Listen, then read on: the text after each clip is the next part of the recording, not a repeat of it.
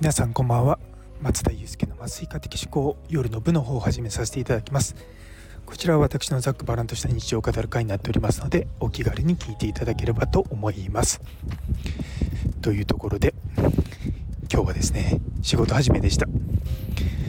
あの幸いですねそんなに忙しくもなくあの早めに仕事が終わったのであの渋谷でカフェで渋谷のカフェでですねパソコンカタカタ打ちながらちょっと締め切りが近いスライドの準備してました。いやダメですねスライド。あの凝りすぎちゃいます。あのやっぱりこう伝わるかなとか微妙なところとか僕自分で作り直しちゃうんですよね。図とか表とか。それやり始めるとキリがないんでもう本当に1枚のスライドに1時間ぐらいかけて やってました。そうこうねなんかこう2つの論文の図表を比べたいけれどもこれワンチャン自分で書けんじゃねえと思ってですね。そう自分で結局作る最初ね並べたんですよ。微妙にずれてたりとかあ微妙に単位単位っていうかそのメモリの大きさが違ったりとか。これなちょっとな分かりづらいなとか思っててですね。なんで結局自分で全部書き直してうんまあまあでもねそんな大変じゃない。もう僕的には楽しいからいいんですけども。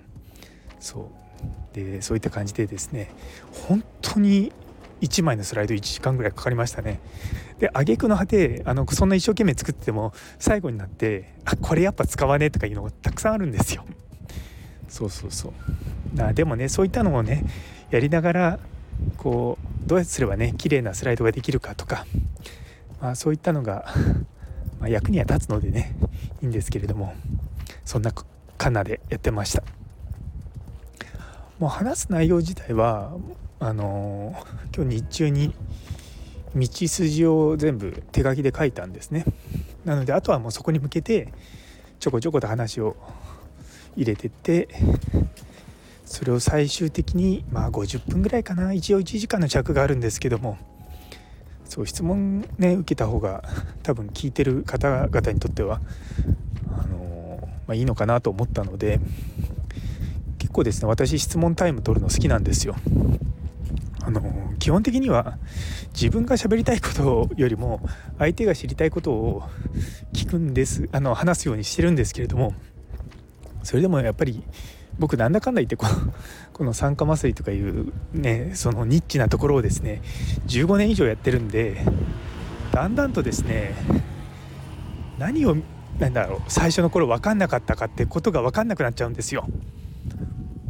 これ分かんなかったかなとか そうで僕の中ではこあこういうもんなんだと思って当たり前に入ってきた部分も実は人からするとえなんでそうなのって思うことってたくさんあると思うんですよね。特に無痛分娩とかだと今あの使ってる薬自体は昔と変わらないんですけども使い方が違うんですよ。あの昔はその薬の濃度が高かったんですけど今はすごく薄くなっているんですね。でそういうふうにしてこうなんでそういうことをやってきたのかっていう背景も説明しなきゃいけない時っていうのもあるんですよね。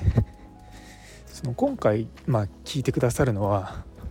おそらく酸化麻酔が専門じゃない麻酔科の先生方なのでその酸化麻酔の中で当たり前と言われているようなことをちゃんと説明しなきゃいけないんですよ。でそうしないとちゃんの聞いてる人たちが置いてけぼりになっちゃうのでそうそれをですねちゃんと作っていかないとなと思うんですよね。一応50分だとスライド何枚にしようかな。1枚もなしでね1時間話すんでもいいんですけど多分そうすると多分向向こうの意図したものではなくなってしまうので難しいんですよ。しかも今回ですね一応協賛セミナーなのであの企業のスポンサーがつくのでそちらの製品をねちゃんとうち使ってるよってあのアピールしないと悪いじゃないですか。でそう僕基本的にまあ麻酔薬の名前って全部まあいわゆる一般名って言ってその商品名で書かないんですけども企業の時はですね必ずと言っていいほどその協賛のお薬とかはあのちゃんとですね一般名で書いたりとかしてます。そうそういうことをですね結構気遣ってんですよ。あとはまあ普段あのこの前の学会の時なんかね午前中はなんだ T シャツにジーンズ履いてなんだっけダウンベスト着てなんか北斗の拳みたいな格好で話してましたし午後はパーカー着てたしあのふざけたこと ふざけてるわけじゃないんですけどねあのそういった感じな格好で話すことがあるんですけども企業の協賛がつく時は必ずスーツというふうに決めてます。っていうのは、ね、向こうの方々はちゃんとスーツを着ていらっしゃるので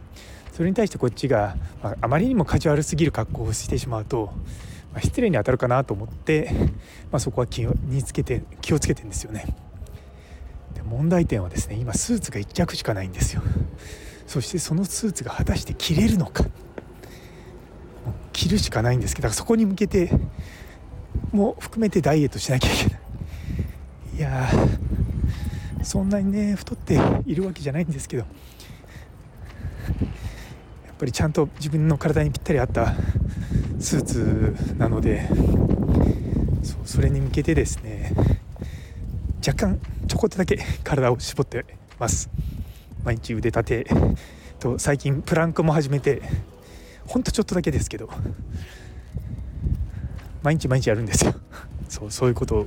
続けていろいろと今日ああさってまでにスライド間に合うかな。そんな感じでやっておりました。皆さんはあの今日どうお過ごしだったでしょうか。まだね仕事始まりじゃない方もいらっしゃると思いますけれども。あのまあ休める方はじっくり休んでいただいてねまた明日から2024年度を楽しんでいただければと思います。それでは今日という一日が皆様にとって素敵な一日になりますように。それではまた明日。